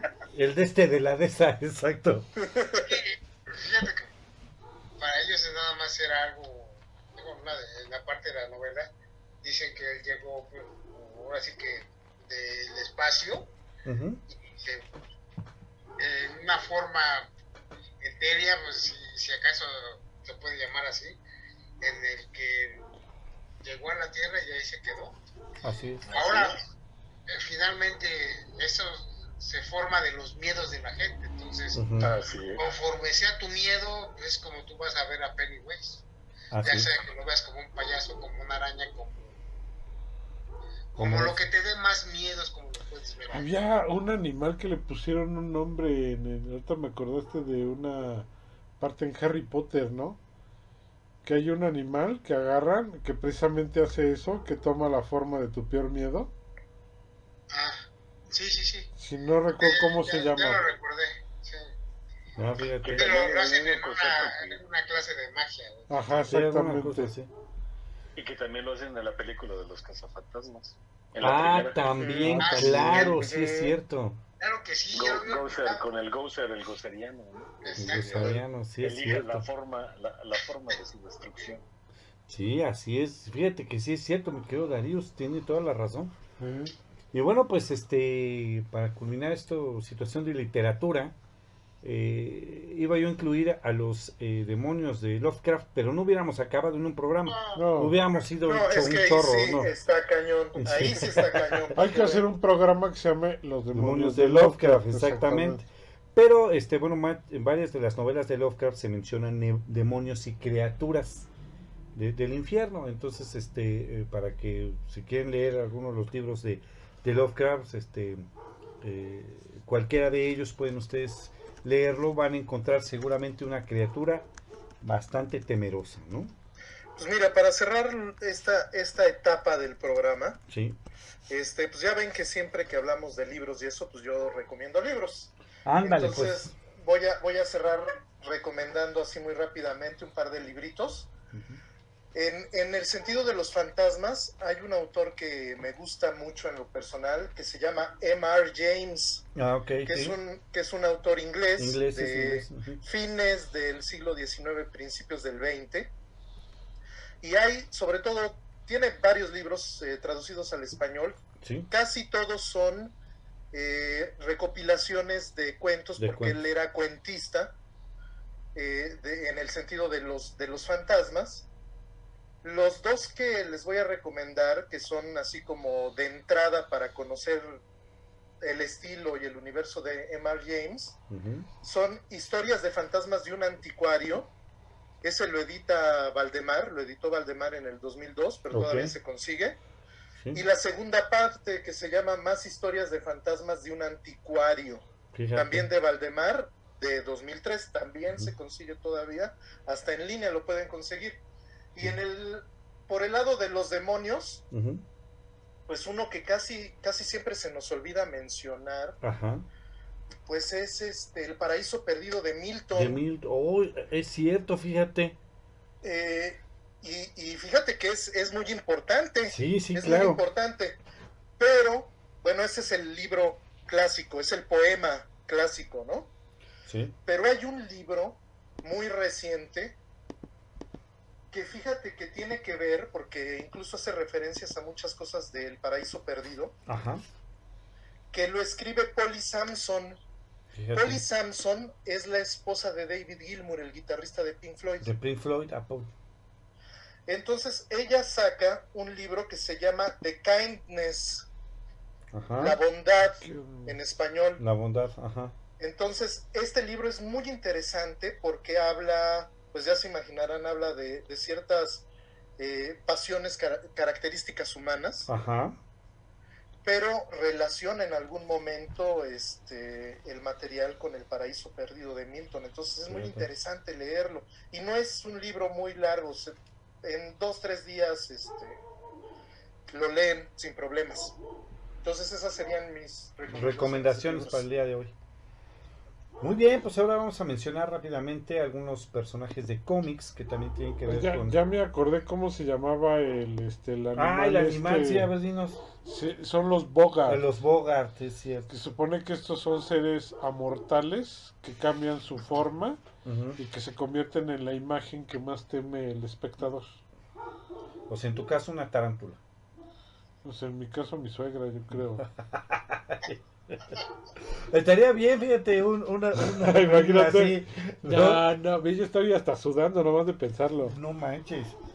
Pero dijeron animal. Ah, por eso, ¿verdad? Por eso. Sí, razón. exacto. Eh, fíjate, sí, fíjate, los Bogart, sí, ya me acordé. Eh, vamos a mencionar algunos eh, personajes de cómics que tienen que ver también con lo horroroso, que no son tan horrorosos, ¿no? Eh, bueno, tenemos al demonio Etrigan de DC. Es un demonio inspirado en el príncipe valiente, pero es un demonio del infierno que a pesar de sus eh, tendencias violentas, generalmente se encuentra a, a este, del lado de las fuerzas del bien. Sí, es de los buenos. Sí es bueno, pero sí es un demonio, o sea, es el demonio Etrigan. Eh, bueno, pues eh, realmente eh, es una maldición que le echó una bruja eh, maligna al príncipe valiente, porque la engaña. Por su peinado, ¿no? Si no, de hecho, porque le engaña, entonces le echa una maldición y lo ata a un demonio llamado Etrigan. Entonces, este, este demonio siempre está del lado del bien. Además hace numerosas colaboraciones con el buen Batman, ¿sí o no, mi querido Dark Knight? Sí, es lo que te iba a mencionar. Creo que no recuerdo la, historia exactamente, pero hace colaboración con, con Batman. Sí, así es. Eh, y bueno, pues este personaje se lo debemos al rey de los cómics llamado Jack Kirby. Kirby. Así es, él lo inventó. Muy bien, también tenemos al mismísimo Nefisto por parte de Marvel. Es de hecho un demonio como tal del infierno. Eh, hizo su primera aparición en Silver Surfer. Fíjate, está como Sí. este, curiosa esta nota, ¿no? Mephisto en- Y que tiene, fíjate que tiene que ver indirectamente con, con Goethe, con lo que estamos hablando, Sí, con el Fausto de Goethe, así porque, es. porque es Mefistófeles también. Sí, sí. sí, sí, sí, de hecho. Es que es considerado uno de los hermanos de este del diablo. Del diablo, sí, es Nefi- Nefisto, Es un Mefistófeles. demonio. Ajá, Así es.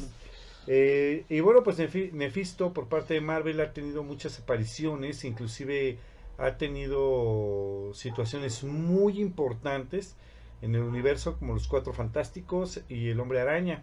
También, eh, bueno, pues es un personaje que está muy ligado a Ghost Rider. Es un personaje que está eh, muy ligado a Ghost Rider. Recordemos que. Ghost Rider también es un, es un demonio. eh, y pues bueno, tiene varias aventuras juntos, igual con eh, Venganza, me parece, ¿no, mi querido Dark Knight? Sí, con eh, Venganza, que es, ot- es otro es otro demonio que, que está ahí con, con, Así es. con Ghost Y- Rider, creo, ¿no? Sí, de hecho, sí son como parientes, digamos, ¿no? Espíritu de venganza. Y pues bueno, ya por último vamos a mencionar a un personaje que se me hace tan interesante. Bueno, nos faltan dos, pero vamos a mencionar ahorita este. Se llama Deadman, es de DC. Es un acróbata llamado Boston Brand. Eh, y pues bueno, es asesinado en una de sus funciones y una eh, diosa hindú de nombre Rama Kushna es la que le otorga eh, como que el poder de regresar al mundo de los vivos en forma de un hombre muerto. Ajá. Es Y- Sandman, Este, sí, Deathman. Deadman. Ajá. Y bueno, él tiene como- Hombre, hombre muerto. hombre muerto. sí, exacto. No, pero lo interesante es el poder que tiene. Él tiene el poder de, eh, pues sí, ¿cómo va? Él tiene el poder de poseer a cualquier ser viviente. Ah. Entonces entra en su cuerpo y se apropia de su cuerpo en lo que él trata de, de encontrar a la persona que lo asesinó. Sin embargo, pues en el largo camino hace, eh, digamos que el- eh, se encuentra con situaciones que lo hacen estar nuevamente al lado de los buenos. Inclusive ha sido Flash, Barry Allen ha poseído a Flash y también a- al famoso Jason Todd, el segundo Robin.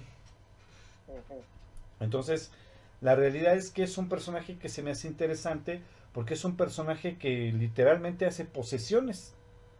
¿Me explico? Como, lo sería un exorcista, ¿no? Un- una situación de ese tipo. Muy bien.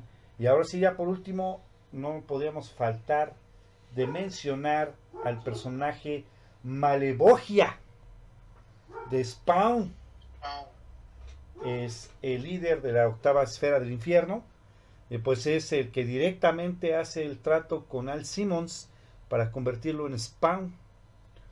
Eh, su, su trabajo es eh, pues que literalmente Spawn agote todo su poder para que pueda regresar a las filas del infierno a dirigir el ejército de, del infierno.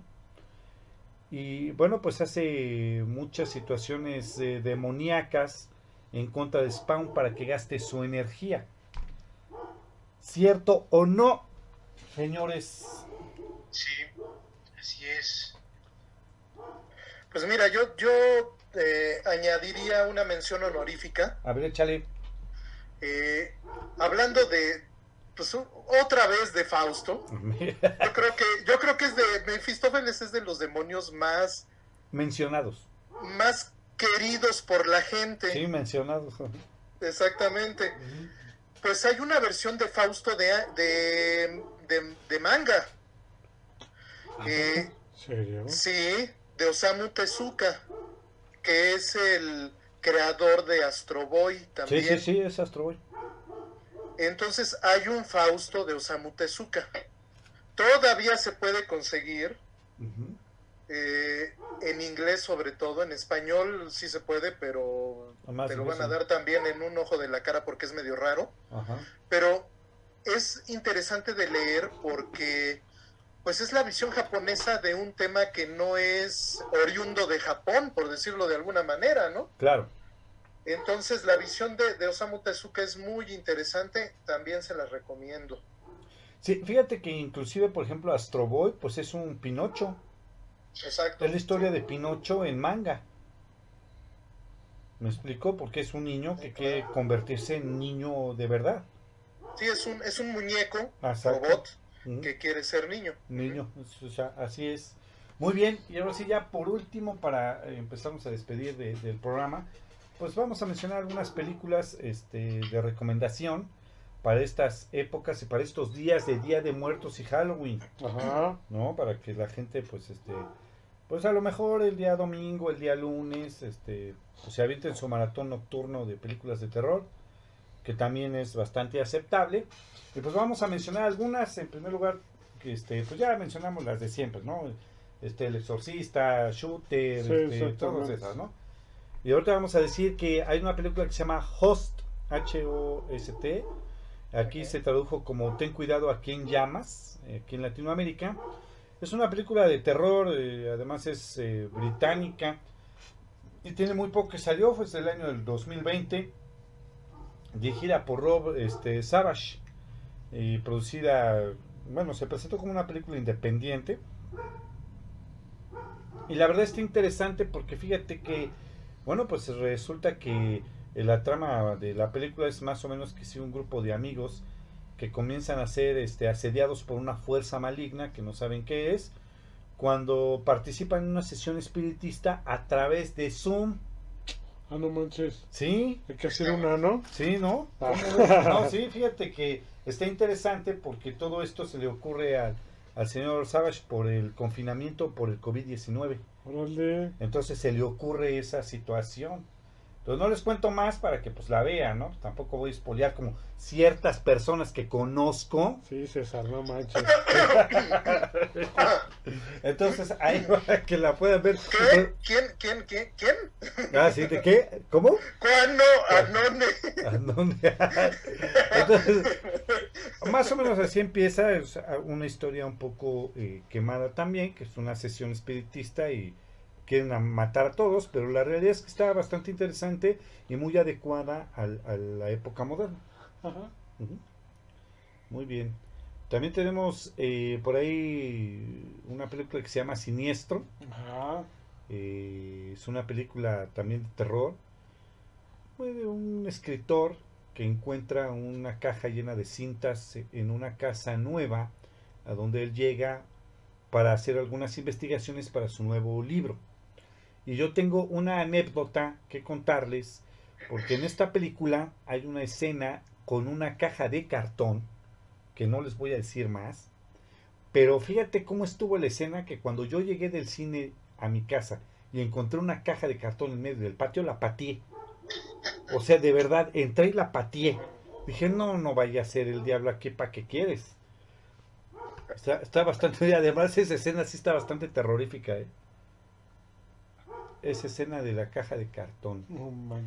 También tenemos otra película también muy reciente, es del 2018, se llama, eh, bueno, aquí la tradujeron como El legado del diablo, eh, este, Hereditary, en, en- en su versión original. Mira, Es- a, mí, a mi gusto, una de las películas más terroríficas Sí, está muy buena. de su ¿eh? momento, de su momento. Sí, del 2000. Aunque, aunque creo que ahí no te asusta el monstruo, te asusta el shock. El es shock. una película de shock. Sí, exactamente. Es dirigida por Ari Aster. lo que está pasando. Así es. Exactamente. Sí, no, está, está bastante manchada. Yo también creo que es una de las más terroríficas de los últimos tiempos. Este, y pues bueno, la verdad, este, es una familia que es perseguida por una entidad sobrenatural tras la muerte de la abuela de la familia. Sí. ¿no? Entonces, este, pues lo mismo, no les digo ahí más para que ustedes digan, ay, en la torre, pero está bastante buena, yo coincido con lo que dice César Garduño, la verdad es que coincido mucho con él, es una excelente película de, las, de los últimos años. ¿eh? Tenemos también, ya por mi parte, es una película que se llama It Follows, eh, de Está detrás de ti, la tradujeron en español. La maldición veneria. La maldición veneria, exactamente. este, y es- Esa, esa me la regalaron hace dos años de cumpleaños. Yo no sé ¿Regalaron por la qué. maldición? Sí. ¿Regalaron la No, no, la película. Ah, la película, la sí, ay, película. es que explica bien, yo, yo dije, pobrecito. No, no, no. Si Ah. hubiera dicho me la pasaron, bueno, ahí sí. Ah, Me bueno. la pasaron. No, aquí me regalaron la película. Ah, la- está- está- está- está- pero también está buena, ¿eh? Está dirigida y escrita por David Robert Mitchell. Sí, es de las mejores películas nuevas de terror. Así es. También otra que, que sería el complemento de esas que también es de los dieces A ver, échale. es eh, el Babadook. ah, es australiana. El Es australiana, sí, sí, claro. Es Sí, es buenísima. Entonces esa, esa sería la trilogía así perfecta para estas fechas. Fíjate. O sea, Para no dormir. a ver, Sí. fíjate, vamos a organizarla. Fíjate, es, está detrás de ti Hereditary y, Y de Babadook. y de Babadook. Está detrás de ti Hereditarie el Babadook. Así queda la trilogía. Para este fin de semana o para el lunes o si van a hacer su maratón de terror no olviden ninguna de estas películas la verdad es que las tres últimas sí están eh, muy buenas y son de los últimos tiempos digo porque siempre men- mencionamos las de siempre no En el exorcista shooter qué más Este, El es que depende de, de cuál sea el humor que tienes, ¿no? Ajá. sí Porque a veces uno tiene como más humor de terror clásico también y a ser veces de terror más nuevo. así es este Fíjate que también, yo, yo de mi parte podría recomendar, hay una que creo que este, hay dos, hay dos películas de este, con este mismo título, o sea, obviamente es la, la parte 1 y la parte 2, que se llama El Tercer Ojo. ah sí Ah, chinga. Es este, Yo no nos conocía del libro de Lobs and Rampart del tercer ojo. no sí hay una película Sí, no nos cayó un libro que se llama así, Sí, que sí, sí, habla claro. de, de- de Así es, y, y es, es asiática, es asiática, no me acuerdo si es tailandesa o vietnamita, pero este, la verdad está, está muy buena, es, es un eh, concepto de precisamente del famoso tercer ojo que todos los humanos tienen, de que te permite ver espíritus o entes o te permite ver el, otro punto, ¿no? sí así es Este, la recomiendo mucho. La verdad está, está muy bien. Está muy, muy bien. Y además el terror asiático siempre ha sido... Sí, que también hubo una versión especial, ¿no? estadounidense, ¿no, Darius? Hay, hay una... Con sí, sí, Jessica Alba. con Creo- Jessica Alba, Ajá, creo que sí. pero Ajá. definitivamente... eh, Sí, Para mí está mejor la, la, la original, la asiática. sí, concuerdo que, contigo. este, Lo recomiendo esa. Y hay otra que... Esta sí es este, tailandesa. No, no, no es muy sonada. Se llama Coming Soon. Ajá. y eh, solamente voy a voy a decir de que trata de, de una actriz que le- el director la regaña y la regaña y la regaña porque le pide realismo realismo la, realismo en la escena al grabar la escena pero pues le impone tanto realismo que pues la protagonista se convierte en, en un demonio y ya ya se imagina qué va a pasar ¿no? Sí, así es. Esa es una- También, esa es también una- hay una japonesa que se llama Audición, Ah, también. Sí. que es esa, buena, esa también, nada más que si, si el terror así corporal, digamos, ¿no? No es tu fuerte, no la veas, porque te va a traumar gañón la película. No, sí está De bastante hecho, manchado. esta, esa que dices de audición es la versión japonesa de la de Coming Soon, Do- que, Coming es, Soon, ujú, que es este tailandés. tailandés. Fíjate que, este, sí, cualquiera oriental de terror, véanla. Aunque no sea muy buena y no lo entiendan mucho, créanme que les va a asustar. O pueden optar también por ver un maratón de cine de Stephen King. También. Sí, Sería otra bueno. opción, ¿no? Y pues bueno, yo sí les recomendaría también que dentro de su maratón incluyan una mexicana. Si quieren del santo, pero una mexicana. El Drácula, el Drácula de... de...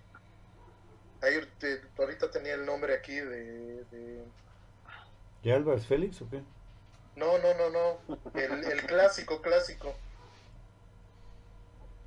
Ay, Bela De Lugosi. Germán Robles. Ah, de Germán Robles. Robles. Ah, ok, ok, Oh, sí, ya. sí. Cualquiera de las dos, ¿no? Sí, cualquiera de las dos. Eh, El vampiro o el ataúd. del O el vampiro. ataúd, exactamente. Sí, no, no. Y hay, otra, y hay otra que también mexicana que es. Hubo hace, hace bueno, recientemente estuvo la, el, el remake eh, o, el, o el remaster de la de Hasta el viento tiene miedo. Vean la original, Ajá. ¿eh? Pero la original, exacto. La Sí, la Ajá. original. La original sí, es- la- Sí, la original es mucho mejor. Sí, La así, del- así. el es. niño de piedra también. Sí, cómo no. El libro de Sí. piedra, este, eh, más negro que la noche. Más negro que la noche. Hay unas, este, de la época de oro, la maldición de la llorona, este. Macario, ¿no? Eh, fíjate, Macario. Macario no es tan de terror. No, pero pues tiene que ver con la muerte y esas zonas, ¿no? Ah, sí. Tiene Sí. que ver con la muerte. Y además, sí. esa es, sí es una de, de, de mis favoritas. Así, kilómetro 31, Kilómetro 31. Sí, es buena. todavía pasa, ¿no? Todavía pasa.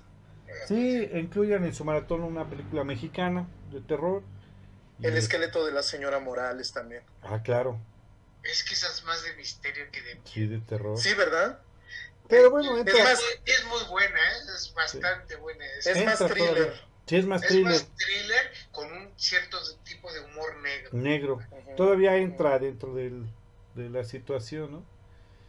O ya de Este, plano un santo contra las momias. Te ¿no? digo, a- aunque sea del santo, es que mira, hay unas películas, yo sé que a lo mejor a muchos de nosotros nos provoca un poco de risa, digo, a mí me divierten mucho esas películas, no las veo como malas, pero sí muy divertidas. Sin embargo, hay algunas que sí, por ejemplo, Las momias de Guanajuato, hay una que es Ujú, Santo y ujú. Blue Demon contra Drácula y el hombre lobo. Sí. Ah, digo, incluyan una de esas películas, consumir lo nuestro, este, y pues bueno, si se van a disfrazar de algo terrorífico, por ahí tomen en cuenta La Llorona, al Catrín, al Pero ¿sabes qué disfraz Chupacabras.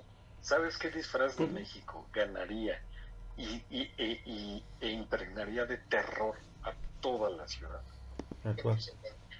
Si te disfrazas, si te disfrazas de un ejecutivo del SAT. Ah, sí, claro. ¿eh? Por eso es del SAT, porque es de Satanás, ¿no? Así es. Ahora también, también se hizo en algún momento, eh, El, disfraz de. Salinas de Gortari. se hizo cine de explotación en México. Entonces hay una película con Aldo Monti, que ya ven que es un actor así como muy de carácter mexicano, Mexicano, ajá. pero él hizo una película que se llama El vampiro y el sexo, ¿A poco? Ah, que es una película de... Pero sí, de- sí es película para toda la familia, Darius? Eh, Exactamente. Entonces es muy raro porque es una película de explotación. Eh, eh, las películas de explotación, para quien no está muy familiarizado con el término, son esas películas que explotan, valga la redundancia.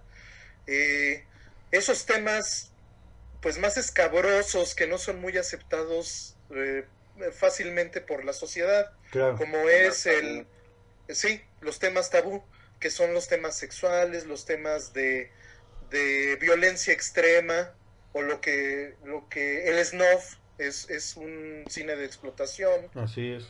Eh, entonces aquí en México esa creo que es la única película de terror que mezcla el cine de explotación con terror y que bueno, su nombre lo dice todo, el vampiro y el sexo, pero es muy rara porque Aldo Monti siempre fue como un actor de carácter muy respetable, ¿no? Así es.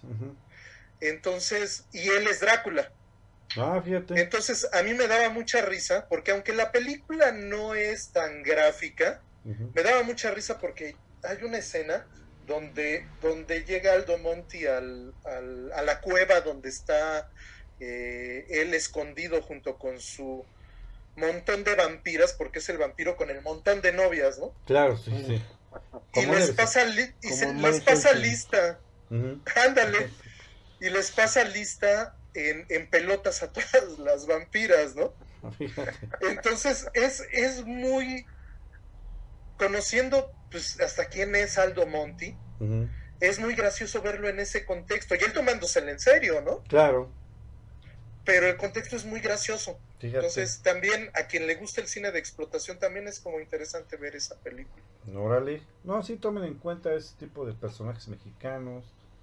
Este, no sé, el charro negro. Exactamente la Catrina. La Catrina, por ejemplo. aquí.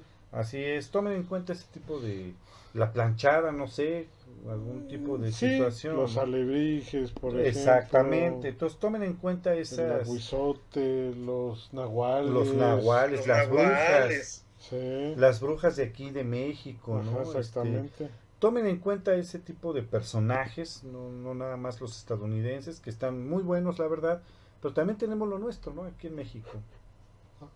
Muy No, bien, imagínate, disfraz de alebrije está...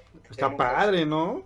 Eh, Está padre, muchísimo. Es que fíjate que ahorita, eh, sí, hablando de lo que es el, el- lo que va a pasar el domingo, que es Halloween, si tú este recuerdas realmente la leyenda eh, que se ha ido desvirtuando por, por los, ¿cómo se llama?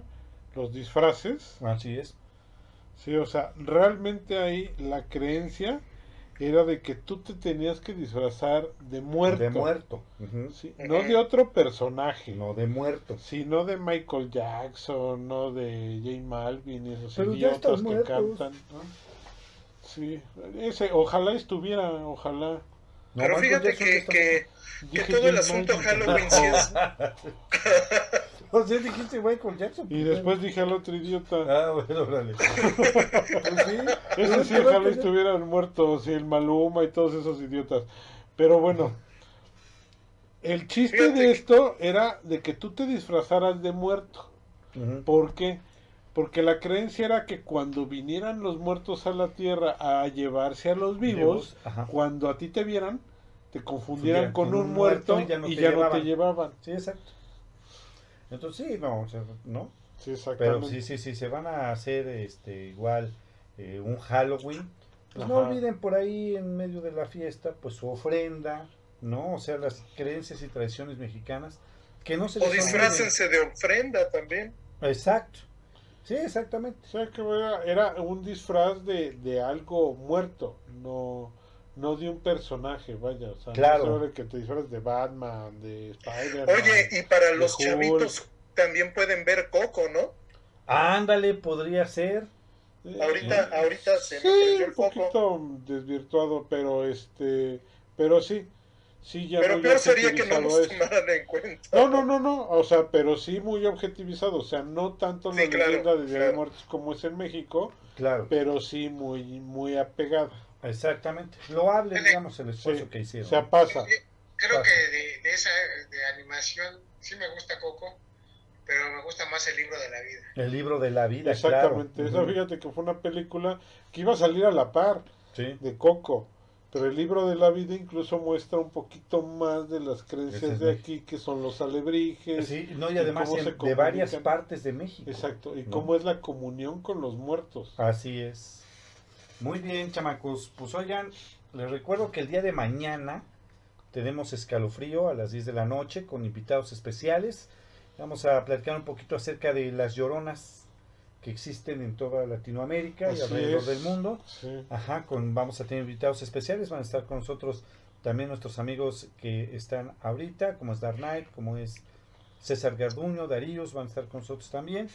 Y les recuerdo No, que... y, hacemos extensiva la invitación a toda la gente que nos esté escuchando ahorita Ajá, para que, para que participen el día de mañana, ya sea en mensaje o también si, si se animan y votan con que sí, damos un teléfono para que nos manden mensaje o nos hablen y que nos platiquen sobre sus experiencias con lloronas. así exactamente que han tenido con la Llorona, ¿no? Con qué, qué es Exactamente. Llorona, ¿no? Yo pensé Perfecto. que iba a decir que, y si dicen todos que sí, bailo el gallinazo. No, él va a Oh, bailar aunque no digan que sí. Ah, Este, ya. Y les recuerdo que el día domingo tenemos nuevamente Arkham a las 10 de la noche.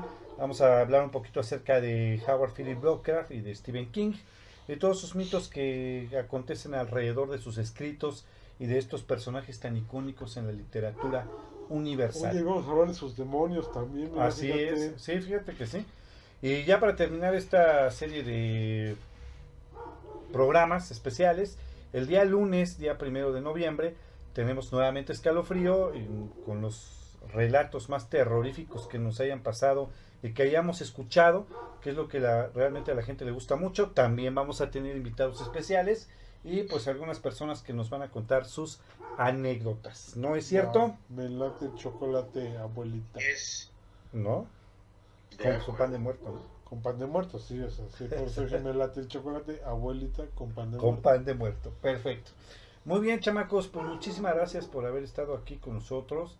Este, les agradezco mucho, la verdad, que enriquezcan cada vez que eh, tenemos programa, con sus comentarios, con su eh, conocimiento. Muchísimas gracias de verdad a los tres que nos están ahorita acompañando. Este, muchas gracias, mi querido Darius. Gracias a ustedes y estamos en contacto, caballeros. Así es. Perfecto, Darius. Muchas gracias, mi querido César Garduño. Al contrario, el agradecimiento es mutuo. Un saludo a todos los que nos están escuchando. Y pues cuídense mucho, nos vemos mañana. ¿Algún saludo en especial? Pues, pues creo que ya lo mandé, ¿no? A toda la gente que nos está escuchando. En realidad no, no, este, a mi mamá. Ah, Ah, ah, entonces, ok. Muy bien, un saludo a todos los, gracias por escucharnos. Un saludo a todos. así Los es. queremos un montón. Muchísimo, muchísimas gracias. ¿Cómo ves, mi querido Dark Knight? un programa más, eh, para mí excelente. Que, qué bueno que, que estemos todos juntos. Y pues gracias a, a los radioescuchas que están ahí, a la gente que nos, que nos sigue, que sigue en las redes. Pues, pues, gracias a ellos es que estamos, que todavía seguimos aquí. Muchas Así es, gracias y que tengan un buen este, Día de Muertos. así es, mañana. Así es. así es, mi querido Humberto. ¿Cómo ves? No, sí, excelente, ¿eh? Perfecto. Pues nada más recordarle a Vayan todos por que... su pan de muerto. Más Ay, bien vayan sí. por sus bolillos. Ajá. Porque recuerden que el primero y el dos creo que no hacen otro pan en las panaderías que no sea pan de muerto. Sí, así es. No, si no les gusta, vayan previniéndose y compren su pan antes. Sí, cómprense su pancito de muerto, su pan bolillo antes. Este, cenen. Recuerden las tradiciones mexicanas. Exactamente. E Ajá. incúlquensela a sus hijos. Así es, para que esto como, continúe. como, ajá, exactamente, como tradiciones por separados que finalmente pues la cultura está, está uniendo, ¿no? Claro. Halloween y Día de Muertos. No son malas las dos celebraciones, pero sí considero que es mal que las estemos confundiendo. Claro, exactamente. Aquí en México es Día de Muertos. Vamos a ilustrarnos un poquito, a ver si posteriormente hacemos un programa especial sobre realmente el Día de Muertos.